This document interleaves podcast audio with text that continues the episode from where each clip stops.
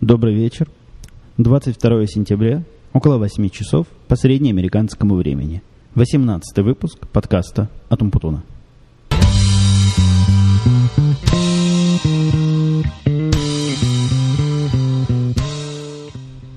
Весь сегодняшний день, по-моему, с самого утра службы прогноза погоды различных сайтов и также телевизионные каналы, которые занимаются погодой, пугают жителей нашего городка тем, что сегодня начнется какой-то ужасный гром с молнией, в общем, какой-то чуть ли не шторм, нас всех тут залет смоет. Но все это ерунда полнейшая, конечно. Видимо, молния все-таки будет, гром простучит, но слишком серьезное отношение к этому делу. И странно видеть на этих сайтах рекомендации не покидать значит, дома, находиться под крышами, а не то молния по голове шарахнет. Ну, в общем, такое стандартное напоминание, но вот все мои мониторы горят красным. Но пока уже вот больше 8 часов, и не знаю, как там про облачка сказать, поскольку темно и не видно, но целый день ни, ни облачка на небе не было, да и сейчас дождик еле-еле накрапывает. Так что вот такая вот буквально навеянная будильником погодная тема. Ну и так, пойдем дальше. Пришли мне пару писем, даже не на прошлый подкаст, а это, видимо, связано было со всей историей моих подкастов, в которых муссируется э, вопрос в общем-то, два вопроса, но связанных между собой два вопроса. Во-первых, мне неоднократно уже замечали, что название моего подкаста не соответствует фактической стороне дела. Если вы помните, вот это то, что вы слушаете, называется еженедельный подкаст. Э, я пока ни разу не выпустил подкаст раз в неделю, а средний, средний выход где-то раз в три дня. Но я не знаю, какое есть слово в русском языке, чтобы вот такого вида подкаст как-то обозначить э, временно двух еженедельный или пару раз в недельный. Ну, в общем, пока останется еженедельным, это типа такая торговая марка, да и, в общем, так звучит аккуратненько. А второй вопрос связан, собственно, со, вторым, со второй половиной названия. А почему, собственно, от Умпутуна, и кто такой Умпутун, и с чем его едят, и откуда пошло это дикое слово. Не высказывали странное предположение, что звучит это похоже на Путина, и, может быть, я имею, значит, какое-то отношение касательства к президенту всей Руси. Ну, все там, все там гораздо проще. И я даже когда-то еще, когда был молод и было много сил вести сайт, где вместо того, чтобы все это рассказывать, я все это писал. Кстати, я вот подумал, если вот этот мой получасовой выпуск набрать руками, это же какое дикое количество букв получится, дикое количество слов. И, видимо, это будет уж точно дольше, а удовольствия гораздо меньше. Не знаю, как вам, но мне точно будет удовольствие меньше все это набирать. Так вот, когда я был полон сил и писал длинные заметки у себя на сайте, вы их там при желании можете найти, ничего там такого особенного нет, но может кому будет любопытно. Э, я даже устраивал конкурс, где разыгрывал, уж даже не помню что, то ли, то ли домен третьего уровня у себя, то ли еще чего-то такое. Э, кто определит, что это такое, что за такое путуна и с чем его едят. А это все проще. Это такое фонетическое название, знаете. Э, родилось с того, что попытка написать при включенной английской клавиатуре, нет, не так, при включенной русской клавиатуре по-английски Евгений, а, так, так я звался до приезда в Америку, Э, приводило к, приводило, собственно, к этому к возникновению этого слова. Ну, оно не совсем умпутун, это я его так уж округлил, но в принципе попробуйте включить на русскую клавиатуру написать Евгений, и увидите что-то что похожее на умпутуна. Так что, так что вот так такой вот странный ник возник. Ну, я уже с ним жился, и многие меня под этим ником уже знают и узнают, и расставаться с ним не собираюсь. Так что буду я с вами в виде умпутуна. Я даже собираюсь номер автомобильный заказать. Тут в Штатах можно заказывать номера буквенные, и как раз 7 букв, в которых есть слово «путун», достаточно для того, чтобы целиком, значит, номер им покрыть без всяких циферок, без всяких там дополнительных знаков. Представьте, какая будет красота. Автомобильный номер «Умпутун». И я уверен, что он уникальный, поскольку никакой особой проблемы зарегистрировать домен умпутун.ком не было. А потом, ну, наверное, тот, кто читал мой сайт, когда-нибудь знает, что этот домен у меня – ну, сказать, что украли, не скажу, но увели в одно время такие охотники за доменами, которые поставили на него какую-то гнусную порнуху. Я с ними долго, недолго, какое-то время торговался и выкупил в конце концов этот домен. Ну, в общем, выкупил я его за совершенно номинальную сумму, то ли 20, то ли 30, то ли 40 долларов, что-то вот в таком роде. В общем, по, по номиналу. Видимо, желающих приобрести такое странное доменное имя было немного во всем мире. Это хотя уж не совсем касается писем. Письмами пожалуй, на сегодня покончили. А касается моего общения со слушателями, коллегами-подкастерами, э, я с несколькими людьми общался по поводу, в последнее время по поводу качества русских подкастов. Имеется в виду не качество звучания, а качество содержания. Ну, там разные всякие слова мне говорили, разной степени резкости по поводу того, чего можно слушать, чего нельзя слушать. Ну, в общем-то, все, всех я отсылаю на Russian Podcasting, и, и многие не могут найти там ничего такого, чего бы им было интересно послушать. Кстати, для таких тоже, которые мне пишут с просьбами указать, что я, собственно, слушаю и что я могу им порекомендовать, ну, мои рекомендации, прямо если вы пойдете на подкаст umputun.com, там справа есть секция «Правильные подкасты». Пожалуйста. Вот это мое мнение, это те подкасты, которые я слушаю на сегодняшний день и слушаю их регулярно. Оттуда некоторые пропадают, некоторые новые появляются. В общем, список такой динамический и живой. К сожалению, мне, видимо, придется некоторые подкасты оттуда вычистить, поскольку они перестали обновляться, и я не могу их рекомендовать для постоянного прослушивания. Но, тем не менее, вот из той массы подкастов, которые у нас есть на Russian Podcasting, я не знаю, сколько их там, но не меньше сотни, на мой взгляд. Э, я вот смог выбрать вот только вот эти 10. Честно скажу, выбирать-то особо не из чего было. Вот эти 10 это те, которые я в состоянии слушать. Э, к чему же я все... А, про качество. Про качество подкастов мы беседовали. Беседовали со слушателями, общались в ICQ со слушателями, с некоторыми я уже эту тему как-то поднимал. Никакого выхода, собственно, здесь особого-то и нет. Как в голову-то людям не залезешь. Пишут, что хотят, выкладывают куда хотят. Конечно, некоторая проблема с этим разобраться, но тут как раз перекликаясь с этой темой определенным образом, возникла в последние два или три подкаста у Адама Карри, ну, сказать, что похожая проблема, ну, в общем, чем-то смежная проблема, а именно один из э, слушателей написал такое наездливое письмо, на мой вкус довольно хамское, в котором пригрозил Эдаму Карри всяческими карами, если, значит, он не уберет из своего директория. А у него есть такой директорий, типа вот нашего Russian Podcasting, только включает там он массу всяких, массу всяких подкастов. И, к сожалению, там нет секции русских подкастов. Я с ним связывался предлагал эту секцию добавить, но пока ни ответа, ни привета нет, а каталог у него довольно-таки интересный, интересный, посещаемый. По-моему, это самый первый каталог подкастов, который есть.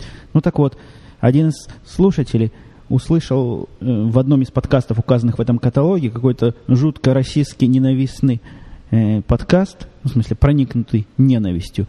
Трудно понять, в чем там расизм заключался. Я этот подкаст не ходил слушать, но, судя по всему, это такой черный подкаст, где черные наезжают по-крупному на белых. А черные, надо вам сказать, на белых умеют наезжать. Ну, для справедливости и белые на черных умеют наезжать. Я сам как-то краем уха прослушал подкаст, где где прямо круто. Круто за них брались, но не буду его комментировать, поскольку с некоторыми вещами согласен, с некоторыми не согласен, но суть не в том. А суть в том, что, значит, они пытались тоже эту проблему решить, как быть, свобода или, или самоограничение. Э, вот этот э, мужик, который ведет секцию политики в этом каталоге, а вот этот подкаст российский оказался в секции политики – он прямо заявил, что если, значит, Эдам Карри, как владелец этого каталога, за, заставит его убрать этот подкаст, то хотя он сам не согласен полностью с этим подкастом, но считает, тем не менее, свободу превыше всего, и он значит, сложит себе обязательство модератора вот этого, вот этого каталога. Но, насколько я понял, вот сегодня прослушавший подкаст, и чуть ли не 90% тех, кто написали отклики на это дело, а, а его слушают несколько сотен тысяч, ну, по-моему, не меньше 200 тысяч человек. Вот нам бы такая аудитория. Да. Кстати, об аудитории. Я тут прочитал недавно где-то в интернете, что высоко, высокоскоростной доступ в России есть чуть ли не у 800 тысяч пользователей интернета. Я не знаю, насколько это число соответствует реальности, но если действительно цифры такого порядка, то наша подкастерская аудитория еще может расти и расти, поскольку основной контингент слушатели, которые способны выкачать получасовой подкаст, не слабый файл, я вижу как раз вот, вот в этих бродбендерах.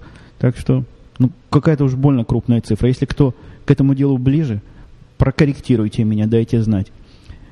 Да, так вот с с двух, из этих его слушателей многих, многие написали ему письма, и чуть ли не 90-95% согласны с тем, что, несмотря на то, что они вот с таким расизмом не согласны, согласны, не согласны, тоже тавтология у меня какая-то, ну, уже полдевятого у меня, а целый день я работал сегодня как пчелка буквально, причем занимался всякой ерундой совершеннейшей, нудной, и голову практически не напрягал, одни, одни руки напрягал до глаза, так что так что сами видите реакцию. Хотя я в процессе этого подкаста поддерживаю себя крепким черным кофе. Так вот, все эти 90% согласились с тем, что подкасты надо оставить.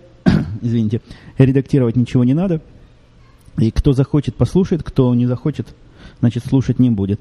Ну вот, такой у них путь, которым, судя по всему, и Russian подкастинг идет, и, опять же, эволюционный путь, которым, о котором многие говорят, о том, что, значит, эти подкастеры перестанут перестанут выкладывать свою бредятину, потому что их никто не слушает. Ну, бог их знает, надо, надо ли им, чтобы их кто-то слушал. Но я, похоже, уже повторяюсь, я как-то эту мысль уже озвучивал. Вот, так что между свободой и качеством победила свобода. И у нас она, похоже, тоже побеждает. Теперь к другому совершенно. Э, я тут на днях занимался тем, что оцифровывал аудиокассеты, которые достались мне еще с моих давних-давних курсов английского языка, которые я заканчивал, не знаю, много лет назад.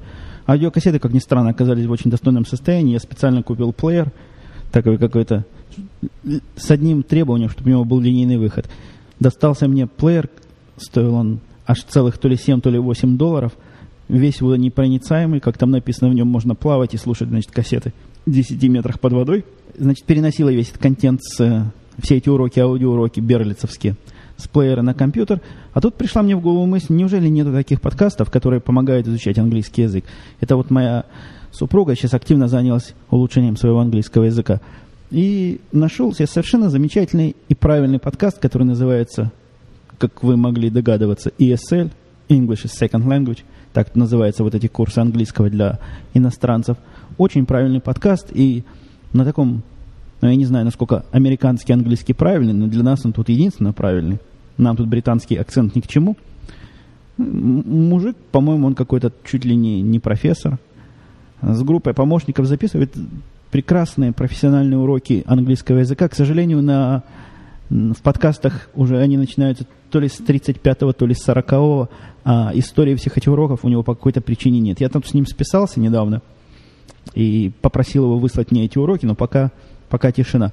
Так вот, если кто мечтает изучить английский язык и слушать живых носителей, вот это как раз простой, простой такой путь. Они говорят профессионально так, чтобы тот, кто еще английский язык на слух не воспринимает, мог бы воспринять это, причем разжевывают всякие сложные фразы, сложные обороты, те, которые в школе, в школе нас не учили. Вот, к сожалению, нас в школе английскому плохо учили, во всяком случае, в мои, в, во времена моей молодости. Вот, так что э, ссылочку на этот подкаст вы найдете в моих шоу-нотсах. Добро пожаловать, подписывайтесь, изучайте и приобщайтесь к тем 10 тысячам англоязычных подкастов, из которых есть очень и очень достойные. Сможете это все слушать к своему удовольствию. Опять же, фильмы будете понимать, а не пройдет и 10 лет, и сможете музыку на слух переводить на русский язык. Опять же, за теми, кто следит за моими прошлыми выпусками, где я на Карла жаловался, не могу не поделиться радостью. Помните, я говорил, что не может не быть способа починить Карла и сделать из него человека. Так я его таки починил.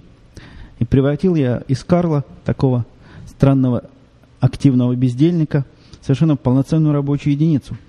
Э, я, как и ожидал, проблема оказалась в том, что он выглядит шире, чем он есть на самом деле. Ну, шире в смысле. Знаете, бывает люди с маленькой головой, бывает с большой. Вот у него, в общем, голова большая, но я о ней, видимо, думал больше, чем она есть на самом деле. Весь метод – это такой постоянный и, и неусыпный контроль за качеством выполнения его работы. Ну, постоянный, там, не, не реже раза в день. И как только я начал это практиковать где-то неделю назад, Карла как подменили. Я, я его в процессе бью по рукам, не даю делать глупости. Я тут, кстати, с ним обсуждал, обсуждал его проблемы – и высказал, значит, ему свой любимый тезис по, по поводу того, что человек творческой профессии такой, более или менее творческой, как программист, должен быть обязательно ленивым. Что подвергло его в удивление, он даже сказал, что для него эта мысль, для него эта фраза звучит пугающе. Что его тут испугало, я не знаю. Но я ему это разжевал по поводу того... Я, я думаю, коллеги понимают, что ленивый программист хороший программист. Тот, кто думает о том, чтобы свою работу в будущем минимизировать и пытается, пытается делать вещи правильно, но кроме того, что он ленивый, он еще должен быть, значит, креативным такой, творец. То есть такой ленивый творец – это, на мой взгляд, иде, иде, идеал человека такой более-менее творческой профессии. Но вернемся к Карлу. Карл закончил как раз проект – который он делал до этого безуспешно уже более месяца, а тут буквально за неделю он его так красивенько форсировал, все закончил, даже на него не страшно глянуть, и я его уже загрузил новым проектом, и буду глаз с него теперь не спускать, и он у меня теперь в таком режиме будет давать результат на гора. Так что оказалось, есть метод и, и на Костю Сапрыкина.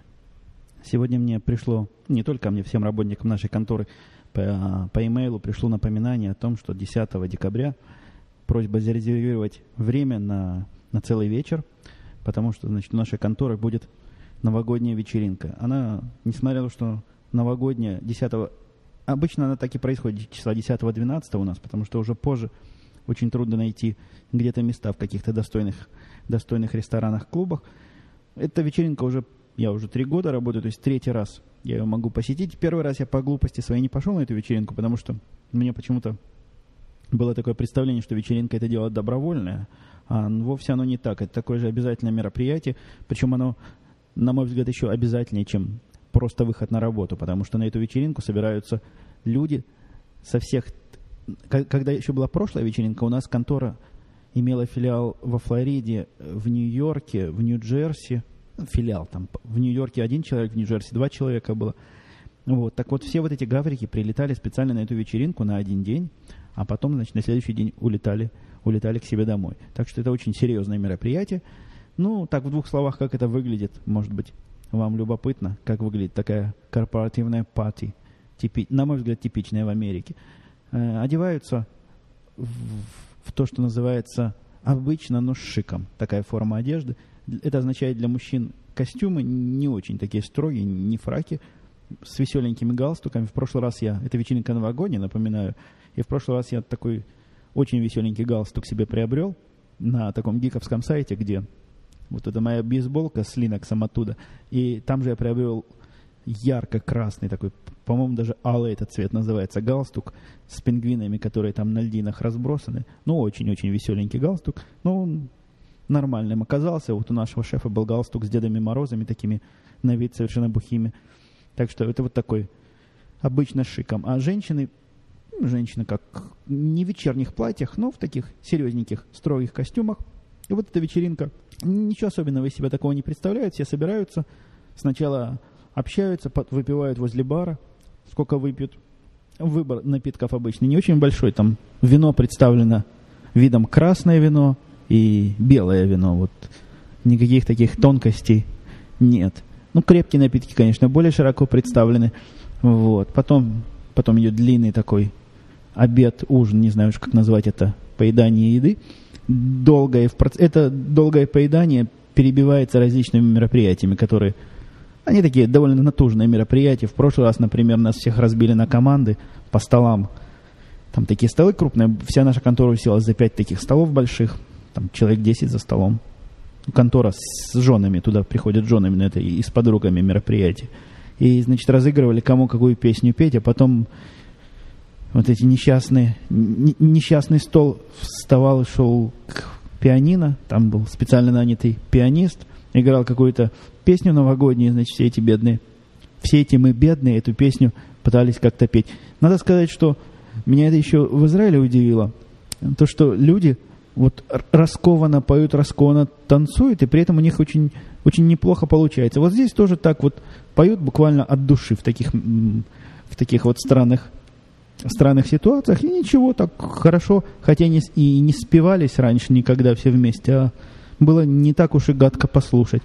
Ну, как, потом еще какой-нибудь конкурс придумывают обычно, какой-нибудь, я не знаю даже, раздают какие-то бумажки с вопросами, и, значит, надо эти, на эти вопросы как можно быстрее ответить. К сожалению, тут никакой моей интуиции, никакого моего интеллекта некуда приложить, потому что вопросы такие.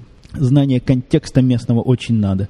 Я даже не очень понимаю, о чем там в этих загадках спрашивается, не говоря уж о том, чтобы на эти загадки ответить. Ну, там и без меня. умников хватает, чтобы загадки отгадывать. Вот такое мероприятие, потом подходишь, опять же, можно допивать в процессе в баре сколько угодно, потом разносят сладенькое, в общем, все. Это такое недолгое мероприятие, знаете, не, не всю ночь гуляют, ну, занимает часа 3-4. Ну, танцев нет никаких там... Прошлый, первый раз, когда мы в этом клубе э, отмечали вот этот Новый год, нам еще устроили экскурсию по залам этого клуба. Это какой-то клуб супер-дупер крутой такой. У них там картины Манне висят на стенах. Просто весь из себя такой шикарный клуб для шикарных джентльменов. На первом этаже продаются сигары по какой-то совершенно дикой цене. Кстати, о цене на сигары. Я когда, когда... Я не помню, я вам рассказывал или нет, но у меня еще из той российской жизни сохранилось воспоминание, что сигары кубинские продавались в Советском Союзе дешево. Ну, по-моему, это так и было. Вряд ли это у меня такая ложная память. И почему-то мне казалось, что вот я приеду в Россию и смогу, смогу найти сигары из тех времен по каким-то нормальным человеческим деньгам, потому что здесь сигары кубинские, которые я курю, а здесь они не продаются под видом кубинских, а продаются под видом венесуэлских, венесуэловских, и, или, или сигар Доминиканской республики. Ну, все это, конечно, все это, конечно, хитрости, в самом деле, это кубинские сигары – Э, вот, они дороговатенькие, знаете, такие сигары, по 6-7 по долларов штучка, в общем, цены не сложишь на коробку. А мне казалось, что вот в России я смогу чего-то подобное за какие-то нормальные деньги купить. Я вам честно скажу, обошел весь городок, вот этот Таганрог. Ну, я на него особо и не рассчитывал, что там на каждом углу сигары продаются, но не то, что там кубинских не было вообще никаких сигар, а я с собой мало захватил. А, в Ростове тоже, который, в общем, крупный город, ничего не нашел. И только сидя чуть ли не в последний день уже перед отъездом в ресторане, я вдруг с удивлением в меню обнаружил в списке вот как раз вот эти мои любимые сигары, которые называются Кахиба, в меню. В меню, но цена их была, по-моему, 700 или 750 рублей за штуку. Ну, мне трудно это вот так вот вечером сходу на доллары перевести, но мне она показалась совершенно какой-то несусветной. Ну, действительно, сколько это получается? Долларов 30, да, наверное? Или 20? Ну, в общем, какая-то дикая цена за сигару, и я не знаю, кто их курит. Наверное, специальные сигары для специальных новых русских. Что-то меня сегодня из темы в тему кидает. Тут я посмотрел на свой список тем, о которой хотел поговорить. Номером 10 записано вот что. Я вчера посмотрел передачу, называется «Федеральный судья». Она у нас идет по первому каналу российскому. Я не знаю, как у вас, поскольку наш первый канал, видимо, с вашим не совсем напрямую пересекается. Ну, как-то, видимо, пересекается. Так вот, там, там рассматривалось дело по поводу, по поводу продажи детей из детдома. Это опять начинается вот эта истерия, которая где-то полгода назад я был свидетелем, где по всем каналам вот это прокатилось э, протесты по поводу усыновления детей, значит, американцами, всякими иностранцами, но в основном американцев имеют в виду, какая-то совершенно идиотская компания, на мой взгляд. И, и эта передача была ну, настолько заказной, ну просто ну, такие прокурор этих похитителей детей не иначе, иначе как эти самые или те самые американские граждане и, и, и не называл. Ну, в общем, такая тяжелое впечатление все это оставило. Кстати, на эту тему была передача на «Эхо Москвы», которую я теперь регулярно слушаю при помощи UPG, она у меня записывается. На эту передачу я случайно попал, никогда раньше не слышал, она у меня записалась, по-моему, потому что то ли скеджулинг у меня неправильно был выставлен, то ли, то ли они не вовремя ее поставили, но теперь я ее тоже занес. Программа Сорокина называется то ли «Круг света», то ли «В круге света», что-то в таком роде. И там она общалась с Толстой по поводу вот этой всей, всей этой безумия, всей этой истерии по поводу, значит, усыновления. Любопытная передача, я вам пересказывать не буду, а ссылочку поставлю на, на текстовую версию, кто, если найду, ну, надеюсь, найду, кто захочет, почитает. Хотя я сказал, что с письмами окончено, вот увидел еще один пункт, который, который навеян вашим, вашим письмом. Я, по-моему, в прошлой передаче заикнулся, не заикнулся, по, я же не заикаюсь, как вы видите, а стараюсь говорить прямо. Я пообещал рассказать как-нибудь по поводу похищения своей машины, эту забавную историю. И вот меня дергают. Расскажи, да расскажи. Ну, с удовольствием расскажу эту историю, поскольку она, я бы сказал, трагикомична.